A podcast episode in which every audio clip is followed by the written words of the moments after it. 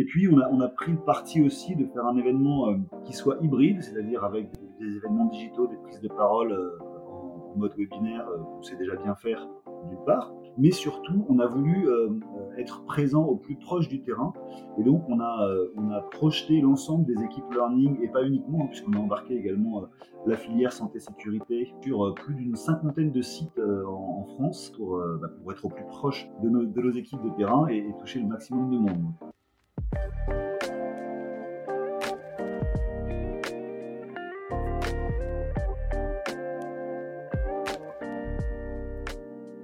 Bonjour à tous, je suis Clément Mélin, cofondateur de Headflex et vous écoutez le Learning Club, le podcast qui vous aide à repenser votre vision de la formation. Tous les 15 jours, j'invite un ou une experte du monde de la formation et des ressources humaines pour décrypter les stratégies qui font le succès de la formation d'entreprise.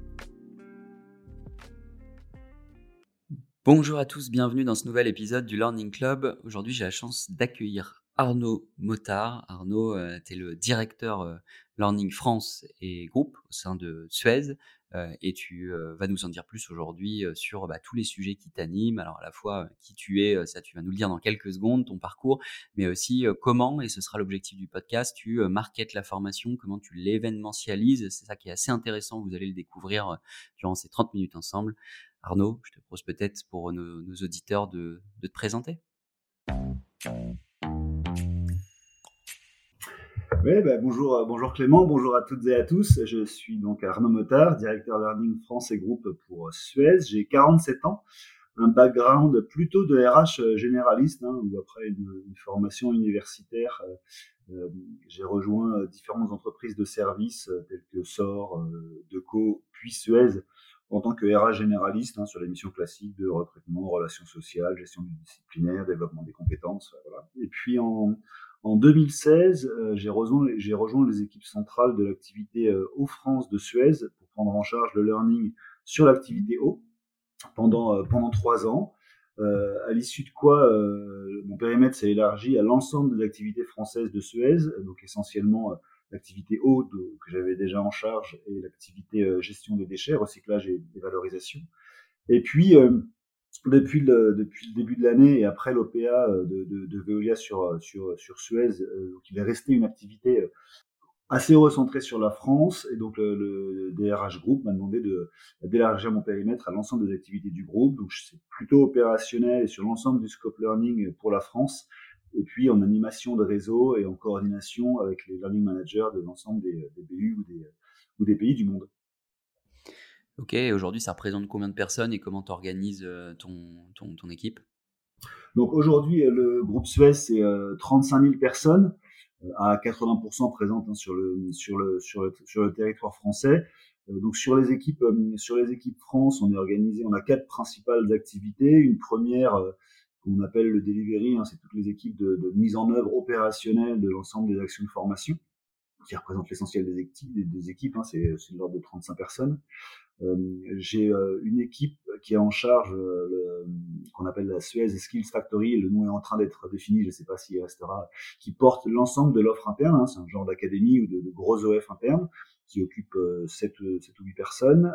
J'ai des équipes en charge de la construction de l'offre, donc la gestion de projet, le pilotage des projets d'ingénierie pédagogique, de veille sur l'ensemble des, des, euh, des, modalités pédagogiques un peu, un peu innovantes, donc qui construisent euh, l'offre qui n'existerait pas déjà encore sur nos étagères. Et puis enfin, j'ai une, équipe plus réduite de, de trois personnes qui est un peu la tour de contrôle, qui fait tout le support aux opérations, euh, le, les outils SI, le reporting, l'ensemble des tableaux de bord dont on peut avoir besoin, les process d'amélioration continue, etc., etc. Donc ça, c'est plutôt pour la partie pour la partie France. Étant entendu qu'une partie de ces équipes travaille aussi au, au, service du groupe. Et puis pour donc l'ensemble des pays euh, et des BU euh, hors France. Euh, on est plutôt en animation de communauté où je suis donc j'ai en charge la mise à disposition de cette communauté des, de tous les contenus learning un peu de, de, compliance ou qui font sens d'être portés au niveau du groupe. Et puis avec eux, c'est plutôt du partage de bonnes pratiques. et puis on aura peut-être l'occasion d'en reparler, mais dans une, une, dimension que je souhaite de plus en plus collaborative, ou plutôt que ce soit le, le corp, le corporate qui, qui produise du contenu pour les pour les pays, moi, j'ambitionne avec cette communauté des learning managers, de, de, de, bah, pourquoi pas de faire produire euh, ou concevoir un contenu euh, par nos collègues de Chine ou d'Inde ou du Maroc au bénéfice de, de l'ensemble du groupe. Donc ça, le, c'est en train d'être lancé. Hein. Je les ai réunis lundi dernier pour la, pour la première fois, puisque le groupe est en train de se, de, de, se reconstruire. Donc il y a encore toute une histoire à écrire. Très intéressant. Et, en effet, on a eu un, invité dans un précédent podcast qui justement nous expliquait comment au niveau international, il s'appuyait sur les, forces locales au final, avec la, créativité et les, avantages par exemple de certaines populations dans le monde. Alors c'était surtout en Amérique du Sud dans le cadre de cet invité, euh, comment on crée euh, d'Amérique du Sud pour un autre pays pourra peut-être euh, y revenir. Alors, c'est le début pour toi. Peut-être dans un autre podcast, dans, quelques mois, tu pourras nous, reparler de ça. Alors, peut-être avant de passer au, sujet du jour sur le, marketing de l'offre, avant de parler du marketing hein, de l'offre de formation et de la façon dont on anime ça, une question simple, très directe, très concrète. Comment aujourd'hui et construit ton plan de formation à la fois au niveau outils, plateforme, on va parler de digital learning, mais aussi plus globalement comment on recueille les besoins et on déploie des plans de formation, si tu peux nous en dire un petit peu plus? Ouais, avec plaisir. Alors, en tout cas, le, la notion d'outils et de process chez nous est intimement liée puisqu'on est passé sous Cornerstone, qu'on appelle en interne Talent Up, en 2020 en full scope, hein, donc à la fois les formations présentielles et, et, digitales. Le digital, on y était déjà un peu, mais on est, passé sur l'administration des formations présentielles en 2020 et à la faveur de ce, passage, on s'est posé la question de, l'évolution de notre process, puisqu'on avait constaté, je pense que c'est le cas peut-être de beaucoup d'entre vous, que toute l'énergie qu'on passait à recenser de manière exhaustive l'ensemble des besoins, hein, quelque part entre juillet et, septembre-octobre, bah, que ce temps-là, il n'était pas toujours utilisé de la manière la plus efficace, puisque en tout cas chez Suez, ce qu'on a constaté, c'est que euh, on ne réalisait que grosso modo 50 à 60% des formations qui avaient été identifiées. On faisait 100% du budget, mais quand on regardait en Cali, euh, il y avait que un peu plus de la moitié euh, des, formations euh, qui, avaient été effectivement recensées et, qu'on réalisait. Et ça s'explique assez facilement, hein, parce que souvent le besoin était identifié au moment de l'échange de début d'année, hein, de l'entretien annuel. Donc on, on l'identifie en janvier-février, on le recense entre juillet et septembre, et donc dans le meilleur des cas, on répond aux besoins un an plus tard. Donc évidemment, entre-temps, il y a des gens qui ont bougé, euh, qui ont répondu à leurs besoins de monter en compétences euh, autrement que, que par un départ en stage. Et donc, on s'est dit, bah, face à ce...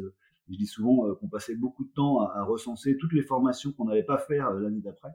Et donc, c'est un process qu'on voulait faire bouger depuis, depuis très longtemps, mais qui était très ancré. Hein. Le, recensement des besoins, c'est quand même une pratique qui est très ancrée, notamment au sein de la communauté des, des managers. Donc, on n'avait jamais osé casser ce process-là, même si on savait qu'en tout cas, nous, il ne nous satisfaisait pas complètement. Et puis, à la faveur du passage à, Cornerstone, euh, on avait deux choix en réalité, puisque Cornerstone, je pense que vous le savez, est un outil américain qui est pas très, euh, comment dire, euh, qui, est pas fait pour le plan de formation à la française. quelques mérites, mais beaucoup de, beaucoup de contraintes. Et donc, on avait deux choix. C'est soit on adaptait à un outil un peu plus moderne et on lui tordait le bras pour l'adapter à un process qui ne nous satisfaisait pas. Bah, soit on faisait on faisait évoluer notre process. Donc c'est ce qu'on a fait euh, en identifiant euh, trois enveloppes euh, learning. Une première qui vient contredire ce que je viens de vous dire, c'est on a un gros volume de formations réglementaires, hein, des habilitations électriques, des permis divers et variés. Et donc celles-là, pour le coup, on continue à les recenser annuellement parce que ça fait du sens. C'est des formations qui ont des dates d'échéance et donc on sait précisément quand il faut les, il faut les renouveler. Donc celles-là, on continue à les recenser individuellement en juillet.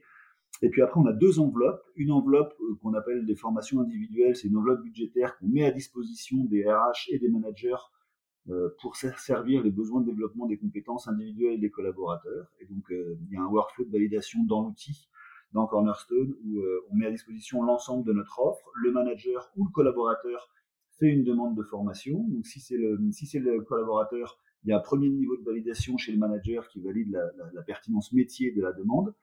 Euh, et puis après, ça bascule chez le RH euh, référent qui lui vérifie qu'il y a bien le, budget nécessaire pour suivre euh, cette demande. Et puis une fois que ces deux, ces deux étapes de validation ont, été réalisées, bah, ça bascule au sein de mes équipes de mise en œuvre qui organisent, bah, comme on le faisait d'habitude, le besoin. Donc ça, c'est plutôt un recensement un peu, un peu au fil de l'eau. Et puis la dernière enveloppe, hein, donc une première enveloppe sur les formations réglementaires, une deuxième sur les formations individuelles, et puis une troisième qu'on appelle les, une enveloppe stratégique alors pas tant parce que les, les, formations ont un caractère nécessairement stratégique en elles-mêmes, mais parce que c'est des formations dont l'initiative part du central.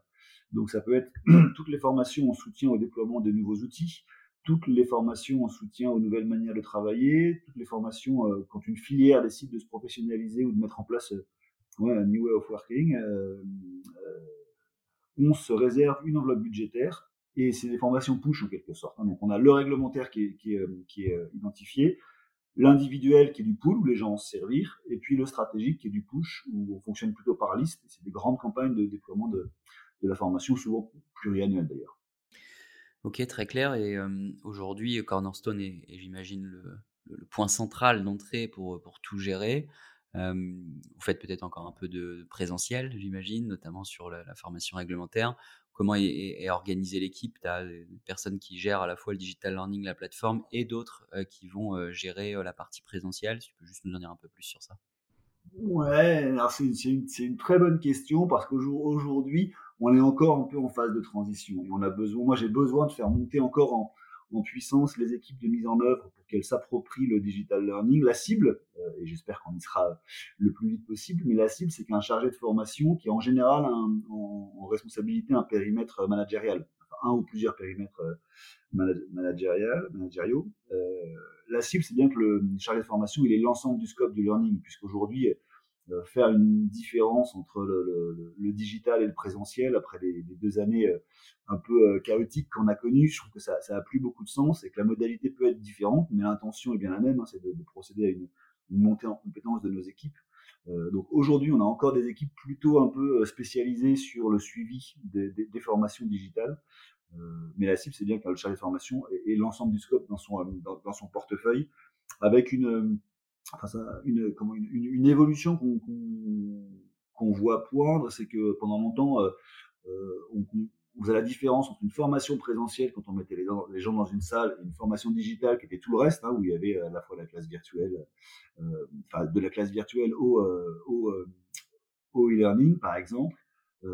et aujourd'hui, on considère que c'est plus tant le fait qu'il y ait un écran qui soit important que la notion de synchrone ou asynchrone et qu'en réalité, une classe virtuelle, évidemment, c'est pas la même chose que, du présentiel dans une salle, mais n'empêche qu'il y a de l'interaction, il y a un formateur, euh, et donc on considère qu'on on identifie plutôt d'une part les formations synchrones et d'autre part les, formations asynchrones, mais dans un cas comme dans l'autre, euh, ce sera les chargés de formation à la cible qui auront en charge la mise en œuvre de l'une et de l'autre.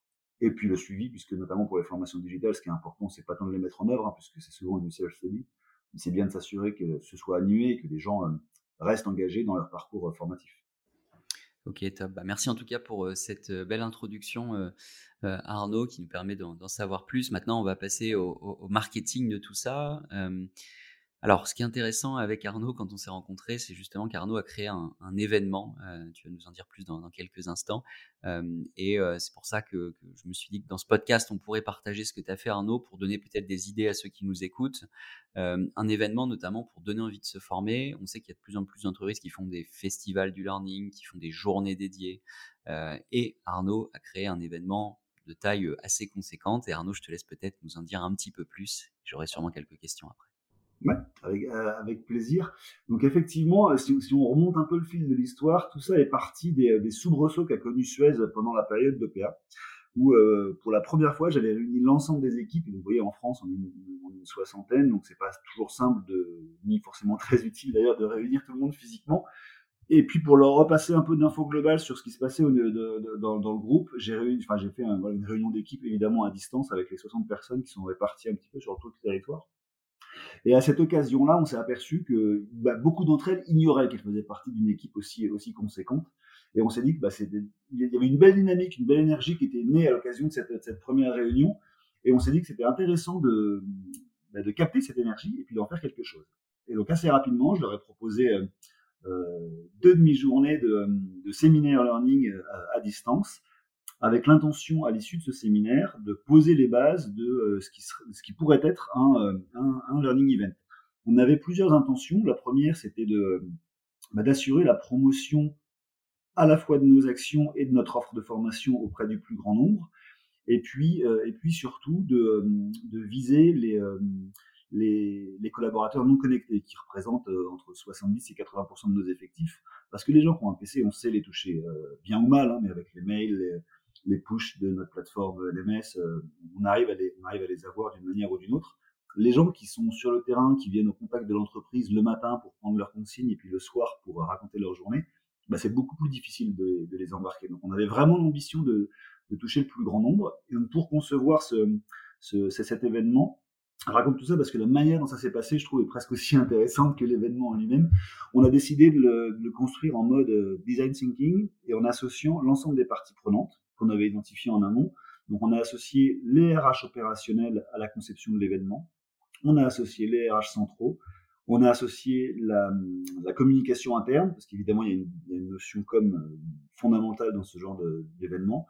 Et puis, on voulait associer euh, des managers opérationnels pour être euh, le, plus ancré possible dans les, exigences du terrain. On a eu un peu plus de mal, très honnêtement, à les, à les avoir avec nous.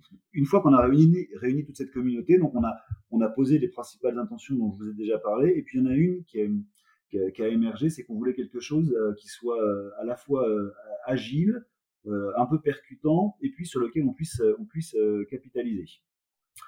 Donc on a on a conçu on a conçu une euh, alors on avait déjà chez Suez on a beaucoup de semaines d'animation en même nature. On a la semaine de la mobilité la semaine du handicap la semaine de la terre j'en passe et des meilleurs. Et donc un peu pour euh, dans une logique euh, disruptive qu'on voulait aussi euh, qualificative de l'événement on a décidé de se mettre à cheval sur deux semaines. Et donc de faire un événement qui démarre le jeudi et qui s'arrête le mardi de la semaine suivante. D'une part pour ne pas refaire une semaine de plus par rapport à toutes celles qui existent déjà, mais aussi parce qu'on a beaucoup de nos collaborateurs qui euh, sont dans un cycle d'astreinte et en se disant qu'en se mettant à cheval sur deux semaines, on augmentait notre chance de toucher le plus grand nombre de, de personnes.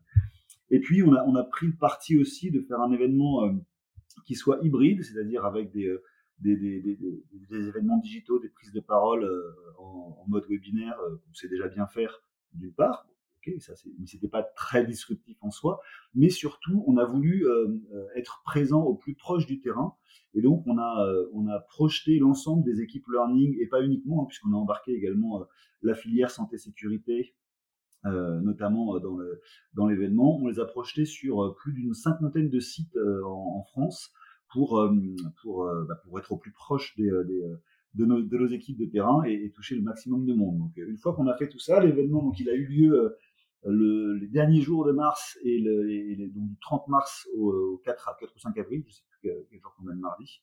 Euh, on voulait éviter la date du 1er avril évidemment pour euh, se mettre à l'abri des blagues, on n'a pas, on n'a pas, on n'a pas réussi. Euh, et donc cet événement, il s'est déroulé de la manière suivante. Il y a eu, il y avait trois types d'ateliers présentiels donc répartis sur l'ensemble de nos sites où on essayait d'aller capter les gens, notamment au moment de leur, prise de poste ou à la pause ou à la pause méridienne. Euh, donc il y avait un premier atelier qu'on a appelé euh, Raconte-moi Talent Up. Hein, Talent Up est le nom interne de Cross chez nous, euh, de Cornerstone pardon chez nous. Et, et donc on a on a mis en place des ateliers d'aide à la prise en main du LMS. Comment est-ce qu'un un collaborateur non connecté, y compris depuis un device perso, peut avoir accès à Talent Up? Comment est-ce qu'il navigue? Qu'est-ce qu'il y trouve? Comment est-ce qu'il fait ses recherches pour trouver des formations qui, sont pertinentes? Ça a plutôt un gros succès. On avait un deuxième atelier autour de la réalité virtuelle, où là, on s'est appuyé sur la filière santé-sécurité, qui a animé des ateliers de ce qu'on appelle la chasse au risque, euh, donc des ateliers avec des casques VR sur euh, un peu l'ensemble de nos sites. Et puis un dernier atelier virtuel, un dernier atelier euh, physique, pardon, sur euh, le, une formation qu'on a mis en place au geste de tri. C'est une formation qu'on propose, qu'on propose à nos clients L'intention derrière cet atelier, c'était à la fois évidemment de former les gens au geste de tri, pour ceux qui ne l'étaient pas déjà, mais aussi de montrer au plus grand nombre la capacité qu'on avait à, à, à, former des gens à devenir formateurs occasionnels et à concevoir en interne des, des, des modules de formation. Donc là encore, ça a connu un grand succès. Et puis on a eu deux, euh, deux temps euh, synchrones euh, de, de, plutôt en mode webinaire. Un premier qui a eu lieu le vendredi autour de l'apprentissage, où on a voulu pointer le fait que chez Suez, euh, ben, on pouvait apprendre de différentes manières. Hein. Euh, la formation euh, digitale telle que ça pouvait être présenté en présentant le LMS, la formation présentielle, mais que l'apprentissage, d'une certaine manière, c'était une autre manière d'apprendre, d'apprendre chez Suez. Et donc, on a organisé ce, cette heure et demie d'échange avec des apprentis, euh, des tuteurs, euh, anciens ou nouveaux, qui venaient présenter euh, ben, à la fois leur parcours et ce que l'apprentissage leur avait apporté dans la maison. Et puis enfin, on a eu un, webinaire de clôture, un peu une célébration de ce qu'on appelait le festiform. Hein, c'était le nom de l'événement, viens faire pétiller ton envie d'apprendre. Et donc la, clôture de ce festival, a eu lieu donc le, mardi après-midi où on a demandé à un speaker externe, Sylvain Vacarès, peut-être certains d'entre vous le connaissent-ils, euh, de venir avoir un peu une prise de parole qu'on voulait inspirante et où Sylvain nous a présenté euh, mais comment est-ce qu'on apprend à apprendre? Et là encore, l'intention, c'était de dire euh, voilà le, comment est-ce qu'on passe de la formation à l'apprenance? Et comment est-ce qu'on fait en sorte que chacun des collaborateurs devient. Alors Sylvain disait, et je trouvais ça assez juste, on entend souvent dire qu'on est acteur de, sa, de son parcours et de sa formation, et en réalité, ce que Sylvain nous a apporté, c'est de se dire que l'acteur, il est passif, et qu'on n'est pas acteur de sa formation, on est réalisateur un peu. Donc il a, il a filé la métaphore de la réalisation euh, cinématographique et en disant bah voilà, on est à la fois on fait le scénario, on fait le on fait le, le, tournage, on dirige, euh, on fait les coupes s'il faut et on est bien réalisateur de sa formation plutôt que plutôt qu'acteur.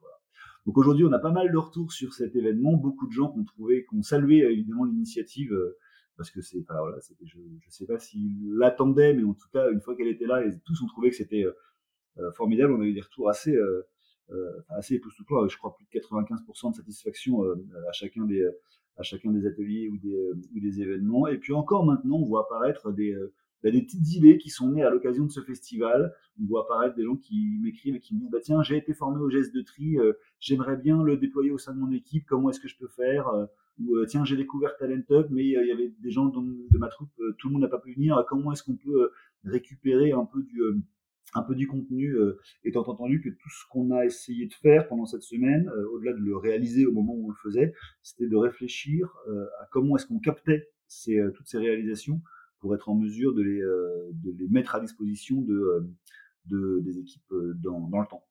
Voilà en quelques mots, j'étais un peu long, hein, je suis désolé. Non, c'est parfait Arnaud. Bah, du coup, tu as répondu à plusieurs questions que j'avais, notamment une sur le, le ROI, hein, comment tu calcules le retour sur investissement, parce que j'imagine que c'est à la fois du temps, de l'argent, beaucoup de ressources mobilisées. Euh, et ce que tu disais, vous commencez à, à, récolter les premiers retours, si, si j'ai bien entendu? Ouais, c'est beaucoup de ressources mobilisées, mais vous voyez, pour, euh, pour cet événement qui a touché, je vous dis, entre 1500 et, entre 1500 et 2000 personnes, qui a eu du temps, notamment de mes équipes, qui, qui a été passé sur le sujet, évidemment. Mais les dépenses externes, le budget que ça nous a demandé, euh, c'est de l'ordre de 25 ou 30 000 euros. Donc c'est assez anecdotique vu l'impact que ça a eu. Euh, donc parce qu'on voulait aussi quelque chose de frugal. Hein. On est dans une, on est tous dans une période évidemment où chacun compte un peu les sous qu'il dépense donc, on ne voulait pas faire une débauche d'énergie ou une débauche de moyens. On voulait essayer d'avoir le plus d'impact possible euh, avec la plus grande frugalité. Donc, c'est pas tant, enfin, économiquement, c'est pas, pas cher de monter un événement comme celui-là. En revanche, évidemment, ça, ça demande une, une charge de travail euh, en plus du reste qui est assez, euh, qui est assez significative. Mais avec l'énergie que ça dégage et l'enthousiasme et le, presque le sens que les collaborateurs retrouvent à leur action en faisant, en faisant ça, euh, enfin, c'est de l'argent et du temps qui est évidemment euh, très bien investi. Et puis dans les autres enseignements qu'on a, qu'on commence à tirer, le premier, malgré le fait qu'on ait voulu faire une, une conception qui soit la plus collaborative et la plus, euh, enfin, on a vraiment essayé de co-construire cet événement avec les principales parties prenantes. Ben, je pense qu'on peut encore progresser sur ce point-là, euh, parce qu'il y a notamment les RH euh, opérationnels qu'on trouvait qu'on les avait pas associés suffisamment en amont. Donc évidemment ceux qui avaient participé à la construction du, du festival, ils étaient tout à fait au fait de ce qui allait se passer. Mais on doit sans doute peut-être encore progresser sur l'embarquement euh, de cette, euh, de cette communauté RH. Et puis une autre piste de, de, de réflexion pour les, les, prochains euh, festivals, puisqu'il y en aura d'autres, hein, ça c'est la bonne nouvelle.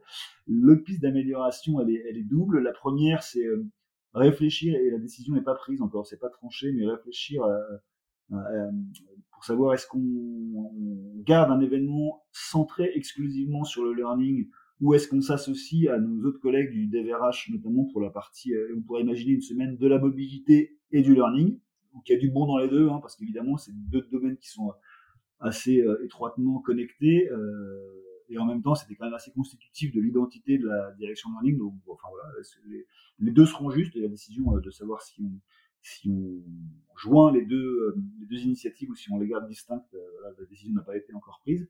Et puis en revanche, une, une, une, deuxième évolution qui pour le coup sera, sera certaine, c'est que le, le, prochain festival, là celui-là il était franco-français sur l'ensemble des BU du groupe, mais euh, exclusivement les, les BU euh, de métropole. Le prochain sera au banc du de l'ensemble du groupe, avec beaucoup d'autres enjeux, beaucoup d'autres choses à imaginer, euh, des croisements d'expériences et de, des parcours sans doute encore plus riches.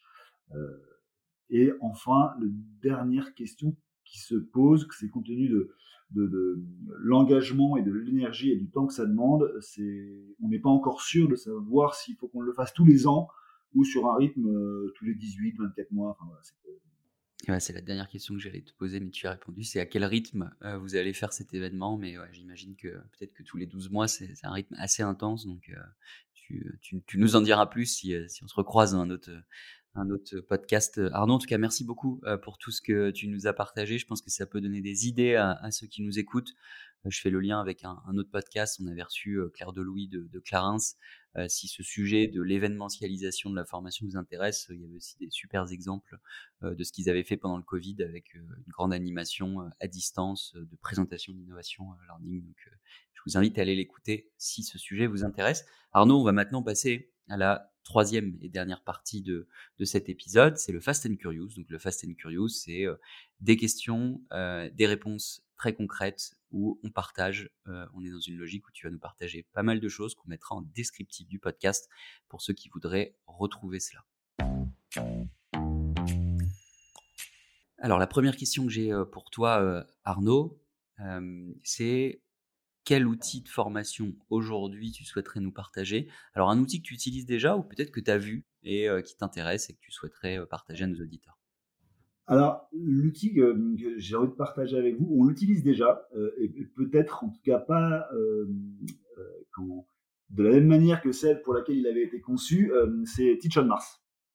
Teach on Mars, sans doute beaucoup d'entre vous le connaissez, hein, c'est une, plateforme de, mobile learning et Teach Mars, on l'a utilisé euh, alors, pour ce qu'il était, hein, donc avec des jeux un peu gamifiés euh, pour faire souvent en complément d'une formation présentielle, pour ancrer un peu les savoirs qui ont pu être acquis dans le parcours, mais on l'a également utilisé bah, justement pour toucher nos collaborateurs non connectés, parce que même si Cornerstone est utilisable sur des devices mobiles, c'est pas forcément là. Il y a toujours des histoires d'identification. C'était un petit peu compliqué. Il y avait quand même pas mal de freins à l'accès à ces formations-là euh, et à cette plateforme. Et donc, euh, dans le cadre du déploiement d'un outil informatique, on a utilisé Teach Mars pour faire des, micro-formations de sensibilisation et de présentation de l'outil à destination de l'ensemble de nos collaborateurs de terrain qui ont tous un device euh, professionnel, une tablette souvent.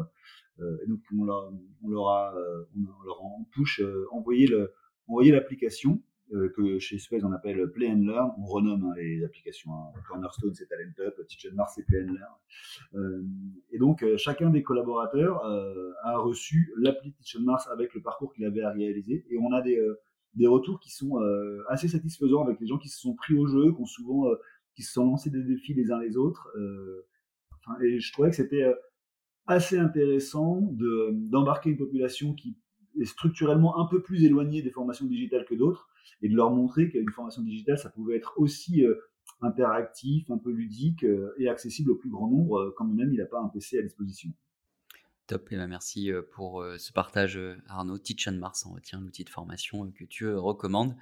deuxième question, un livre ou un podcast, tu as le choix entre la lecture et l'écoute, ou l'écoute, que tu recommandes, que tu as récemment écouté ou lu et que tu souhaiterais nous partager? Ouais, le, le... alors c'est pas directement lié au learning, mais, euh, mais tout de même, j'ai relu assez récemment les, euh, euh, les quatre accords Toltec, qui est un livre qui sont un peu des, outils de, développement personnel, mais qui je trouve peuvent, venir nourrir une, une, réflexion assez profonde. Donc je vais essayer de vous les citer de tête, hein, ce sera un bon exercice. Le premier, c'est ne fais pas de suppositions que ta parole soit toujours impeccable et une parole juste, ça c'est le deuxième, je sais pas s'ils sont dans l'ordre. Le troisième, c'est euh, quoi qu'il arrive, n'en fais pas une affaire personnelle. Et le dernier, c'est euh, euh, fais toujours de ton mieux. Et ces quatre accords Toltec, évidemment, le bouquin ne se limite pas à les citer, mais à, les présenter un peu plus dans le détail et à, offrir des pistes de réflexion sur chacun d'eux. Et je trouve que c'est hyper intéressant de s'en inspirer à la fois dans sa vie professionnelle au quotidien. Moi, c'est ce que j'essaie de faire depuis que j'ai relu ce, ce, livre, et puis évidemment, dans sa vie perso, c'est aussi euh, un espèce de guide, de, de cadre euh, que je trouve assez inspirant. Ouais, très clair et en effet, je pense que je vais aller aussi le découvrir parce que je connaissais pas et, tu nous as bien teasé euh, ce, livre avec les, quatre éléments que tu as cités. Donc on le remettra en descriptif. On, est preneur de l'auteur si, si tu pourras nous le, tu peux nous le partager juste après. Troisième question pour toi, Arnaud. Un blog, un site ou un influenceur qui t'inspire et que tu suis? Sur un sujet que tu souhaiterais nous recommander alors, être aucun, aucun de cela, Clément. Je suis désolé, mais quand j'ai, en préparant notre, échange, en fait, je me suis abonné il y a quelques années à la newsletter de Harvard Business Review. Euh, c'est même pas une newsletter d'ailleurs, c'est un, mail qu'ils qui, envoient tous les jours, qui s'appelle Management Tips of the Day, où tous les jours ils font un, résumé d'un bouquin de management euh, qui présente en, en 20 ou 30 lignes c'est en anglais, euh, mais ça permet du coup de pratiquer et puis d'acquérir un peu de vocabulaire. Hein, c'est le gain, le gain collatéral. Et où tous les jours, euh, entre 10h et midi, sur sa boîte mail, on, reçoit ce, type de management. Et, c'est souvent, alors parfois, c'est, voilà, c'est, euh, ça nous parle pas, mais très souvent, il y a des choses qui sont assez inspirantes et puis qui permettent comme ça, au milieu de la journée, de se sortir un peu la tête de l'autre de son actualité opérationnel et puis de prendre les. Euh, allez, ça, ça prend 5 minutes à lire, hein, c'est hyper rapide. Euh, et donc ça, je vous le recommande. Donc la newsletter d'Harvard Business Review, c'est gratuit ou il y a un abonnement? Entièrement gratuit. Ok, top. Et ben, une ressource gratuite en plus, donc qu'on mettra aussi en, descriptif. Allez, on passe à la quatrième question, Arnaud, l'avant-dernière question. Qu'est-ce qui fait que tu as envie de te lever chaque matin? Alors pour venir travailler, notamment dans le cadre de tes fonctions, mais aussi plus globalement euh, c'est, euh, en fait, tu me demandes la question euh, du sens de la vie, là, Clément. Hein. En tout cas, moi, quand je me lève pour aller au boulot le matin, il y a plusieurs choses qui me, qui me mettent en énergie. La première, c'est, et sans être, vous avez peut-être trouvé ça un peu tarte à la crème, hein, mais c'est d'aller retrouver mes équipes. Parce que quand on a la chance de, d'animer des équipes aussi riches, enthousiastes et, engagées que les miennes, bah, c'est vraiment un, vrai moteur. Alors, j'ai la prétention de croire que j'ai peut-être une part de, de, de, responsabilité dans, enfin voilà, dans à minima cet engagement et cet enthousiasme. Ça, c'est vraiment euh, hyper, euh, hyper précieux. Et puis, de manière un peu plus générale, j'ai la chance de travailler dans une entreprise de, de service à l'environnement et se dire qu'en se levant tous les matins, on contribue à sa maigre mesure, euh, bah, essayer de, de préserver et de prendre soin de ce capital précieux qui est la terre qui nous a été léguée et qu'on a qu'on enfin, voilà, et qu'on qu'on emprunte à nos enfants, hein, c'est ce qu'on dit souvent, bah, c'est quelque chose qui, moi, en tout cas, me, donne pas mal de jus ça me fait ouvrir une parenthèse qu'on va assez rapidement refermer, mais j'écoutais lors d'une conférence la semaine dernière, il y a un nouveau sujet qui arrive qui est le green learning. Peut-être que c'est un nouveau moyen de, de, justement penser la formation différemment entre les déplacements, le recyclage de contenu, etc. Donc peut-être un sujet d'avenir allez, le futur de la formation, est-ce que c'est le green learning? Je ne sais pas. En tout cas, la, question, la dernière question que j'ai pour toi, euh, Arnaud, c'est euh, selon toi, c'est quoi le futur de la formation en un mot ou en une phrase peut-être? En un mot, euh, et là je, repense à ce que je vous ai expliqué tout à l'heure sur la manière dont a été conçu notre learning event, mais même plus généralement, pour moi, le futur de la formation, si je, devais le résumer en un mot, c'est collaborative. Comment est-ce qu'on fait en sorte de réunir et de à la fois de rendre les, euh, les euh, collaborateurs réalisateurs de leur parcours et contributeurs, pourquoi pas, à la montée en compétence de leurs collègues. Bah top, merci euh, pour tous ces éléments Arnaud, merci pour notamment tout ce que tu as pu partager sur l'événement que tu as organisé. Alors, deuxième aura peut-être lieu dans 18 ou 24 mois, mais en tout cas, c'était euh, très intéressant, je pense, pour nos auditeurs, très intéressant aussi pour moi euh, à titre perso. J'ai découvert pas mal de choses. Et euh, une question, si nos auditeurs veulent en savoir un peu plus, si on veut échanger avec toi, quel est ton moyen de communication favori? Est-ce que c'est le mail, c'est LinkedIn? Ouais, l'un ou l'autre. Je suis assez facilement joignable sur, sur, sur LinkedIn. Bah parfait. En tout cas, merci Arnaud, merci d'avoir pris du temps. C'était un peu plus de 30 minutes hyper passionnantes. Qu'est-ce qu'on peut te souhaiter pour l'année 2022 Ce sera ma dernière question. en termes de succès en formation, c'est quoi tes, grands enjeux? Bah Vous l'avez compris, hein, l'année 2022 pour Suez et, pour ma, la direction de learning, c'est une année un peu de reconstruction. Donc voilà, moi, on aura réussi notre année si on a posé les bases solides d'une direction learning justement collaborative, si, euh, si on n'est pas juste une direction centrale qui pousse du contenu vers les BU et vers les, vers les collaborateurs, mais si on arrive, alors on sera, on, sera pas arrivé, hein, je pense pas qu'on ne le soit jamais, mais si on arrive à avoir posé les bases justement de cette collaboration, bah, l'année aura été réussie. Top, et ben c'est ce qu'on te souhaite euh, Arnaud. Merci euh, d'être venu et merci à tous de nous avoir écoutés. on se retrouve très prochainement pour un nouvel épisode du Learning Club. Merci Arnaud, bonne journée. Bonne journée, au revoir. Merci d'avoir écouté cet épisode du Learning Club. Je compte sur vous pour noter le podcast et en parler autour de vous. Et n'oubliez pas, si vous avez des besoins en formation digitale et que vous aussi, vous voulez transformer ou repenser votre offre de formation, toute l'équipe Edflex est là pour vous aider et vous accompagner. De mon côté, je vous dis à très vite pour un prochain épisode du Learning Club.